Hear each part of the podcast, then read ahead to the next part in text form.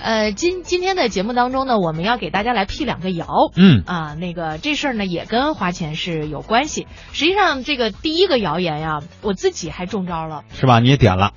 对，因为我有一个朋友也是在朋友圈里边分享了这个内容。嗯呃，我一看，哎，这不错呀，因为我觉得吧，就是。我大致进行了一下理性的分析，因为我们都知道上海迪士尼乐园是明年上半年开幕，是，所以呢，现在通过互联网来寻找一些体验员，嗯，也是说得过去的。哎，造一些口碑是吧？作为宣传的方式，其实上是可以接受的。嗯，然后我就关注了，人这嗯上面说的特别好，三天两晚深度免费游玩，嗯还可以住那个迪士尼乐园酒店啊啊，等等这样一些，而且还给你一千块钱的那个迪士尼的游玩券。嗯，还有补助，啊，然后真的是迅速的在朋友圈里边刷屏，阅读量呢瞬间攀升了超十万。但是呢，上海迪士尼官方回应说，这是某公众账号发布的虚假信息，将保留对造谣者追究相关法律责任的权利。哎，也就是说，人家上海迪士尼压根儿没这么想过啊。嗯那么最近这一段时间呢，类似的公众号为了吸粉而进行的恶意营销行为，在朋友圈也是屡屡出现。那么这些公众号招摇撞骗，图的究竟是什么？我们又应该如何识别呢？这则上海迪士尼招募一百名上海体验员免费深度游玩的信息，在朋友圈曾经掀起了一场狂欢。由于配图精美，内容写得有鼻子有眼，张先生当即想关注，但当点击其中的二维码验证时，却发现了问题。该公众号的注册者是一家广州的贸易公司。我在关注公众号的时候，我发现这是一家什么外贸贸易公司。我第一反应是这个一定是假的，一看就是不太可能和迪士尼有合作的。除此之外，记者还比对了其他十多个同时转发该条信息的公众号，发现全部是一夜之间以个人名义新注册的。上海公众号资深运营人陈先生说：“这其中的猫腻在于可以疯狂造势，引起公众关注，从而能快速吸引粉丝，此后进行产品推送。而这其中大部分是三无产品，公众号却以此获取高额广告收益。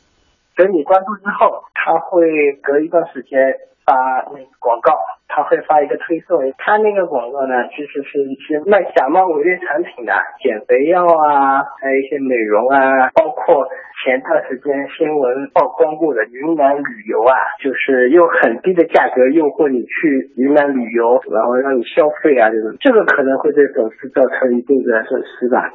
随着上海迪士尼的公开回应，这出公众号上演的恶意营销告了一个段落。但在微信朋友圈，其实还有很多隐蔽性更高的恶意欺诈手段，比如组织为小宝宝的照片排名进行投票，不仅需要粉丝关注该公众号，还要留下个人信息。家长们为了自家的娃，拼命向亲朋好友求转发、求投票。陈先生说，这其中也有危险性。有的活动会要求你留下个人信息嘛，那可能对你的后续来说会造成一定的影响，包括个人信息的泄露啊什么的。还有一种就是推出抽奖活动，只要关注了公众号，就有机会获得近期最受欢迎的电子产品，包括手机、自拍神器、空气净化器等等。互联网资深媒体人张先生揭露，其中大部分中奖率为零，但这样的形式却创造过几十万人次的吸粉记录。我知道有个产业链是专门做微信公众号的养成，就是把一个微信号养大，然后就一改变成了一个营销号。我可以给商家看，比如说我现在有有五万人关注了我的公众号，那我就可以卖广告。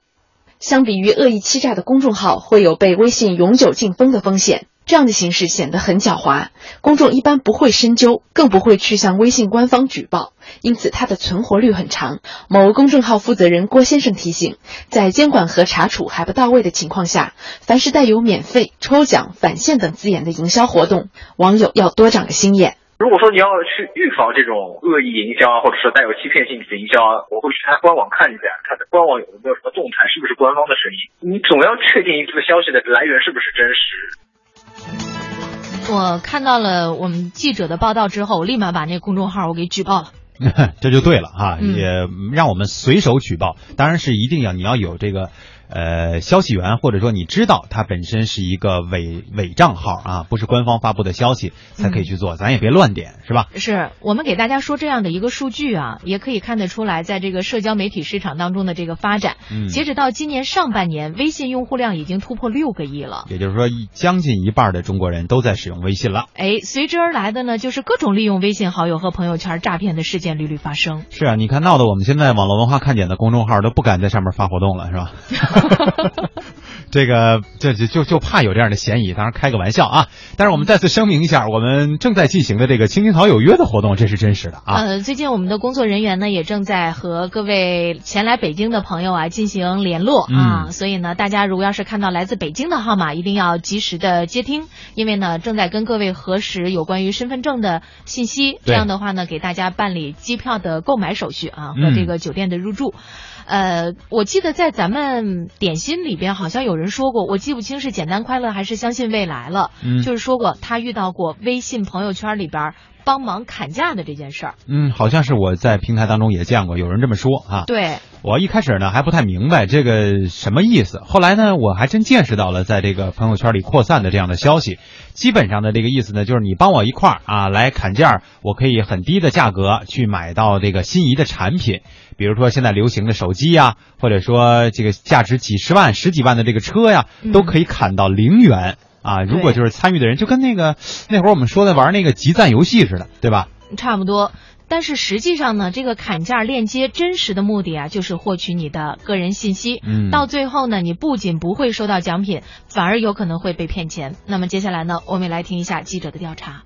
最近，市民黄先生呢看到朋友圈的一个朋友发了一个链接，链接里面显示呃显示，只要找朋友帮忙砍价，最低零元就可以购买到苹果六 S 的最新款手机。黄先生当即点了进去，帮朋友点了一下砍价键，留下了姓名和电话后，页面马上显示你已帮朋友砍价了七十九元。然而，黄先生没有想到，不光拿不到手机，他差点还惹出了更大的麻烦。因为没过多久呢，黄先生就收到了一条诈骗短信。起初呢，他没有在意，可是后来黄先生发现，他身边不少的朋友都收到都收到了莫名的诈骗短信，其中呢不少还是以他的名字呃进行诈骗的短信，给他带来了不小的困扰。呃，另外呢，呃还有其他的案例，像一个九零后的女孩小翁，她参加了一家科技公司发出的呃苹果六微信砍价活动。通过微信的大量转发，最最后呢，以四千三百元左右的价格呢，砍得呃砍得了一部苹果六手机。一个星期后，苹果手机呢如约而至。尝到甜头之后呢，小翁就把这个呃微信砍价的信息告诉了更多的亲朋好友。他说，因为呃他有支付宝，所以很多朋友呢就找他进行那个网上垫付。他一共垫付了十八部手机的钱，可是没想到呃一部手机最后都没有呃送到他的亲戚朋友手中，而自己呢把呃自己八万元的嫁妆钱都全部呃折了进去。但是他目前呢，他很困扰，因为是他说是他们是他拉他的亲朋好友来参加这个活动的，现在手机没到，他也不好意思问他的亲戚朋友去拿钱。据他说呢，和他有同样遭遇的人还有两还有两百多个。专家就说了，这砍价呢，原本也是一种网络微信的营销方式，但是由于账号主体良莠不齐，就有可能成为不法分子的作案手段。那这种砍价链接都要求用户要填写自己的姓名和手机号码，有的呢还要求填写身份证号码等更详细的个人信息。嗯所以专家提醒，如果没有办法核实这类信息的真实性，你一定要避免透露个人信息，以防上当受骗。就一定不要透露个人信息啊！对，但是刚才我们记者所说的那位女士哈，舍得为朋友花什么十八部的这个垫垫付十八部手机的这个钱哈，小翁，对，这倒符合我们今天的这个互动话题，真舍得花大钱啊！呃，也真是有钱哈、这是为了友情而付出，但是首先我们还是要考虑到你是不是看清楚了这里面的这个消息的真实性啊。嗯如果你不拿不准，我建议还是先别把这个面子抛出去。是我记得好像在前两天的节目当中，咱们也说过，就是有一位也是一个先生啊，高买低卖那个手机啊，赔了八百多万。对，哎，我不知道现在就是这个面子这个事儿，难道在朋友圈当中就那么重要吗？嗯呃，还是维护自己的合法权益会更重要一点啊？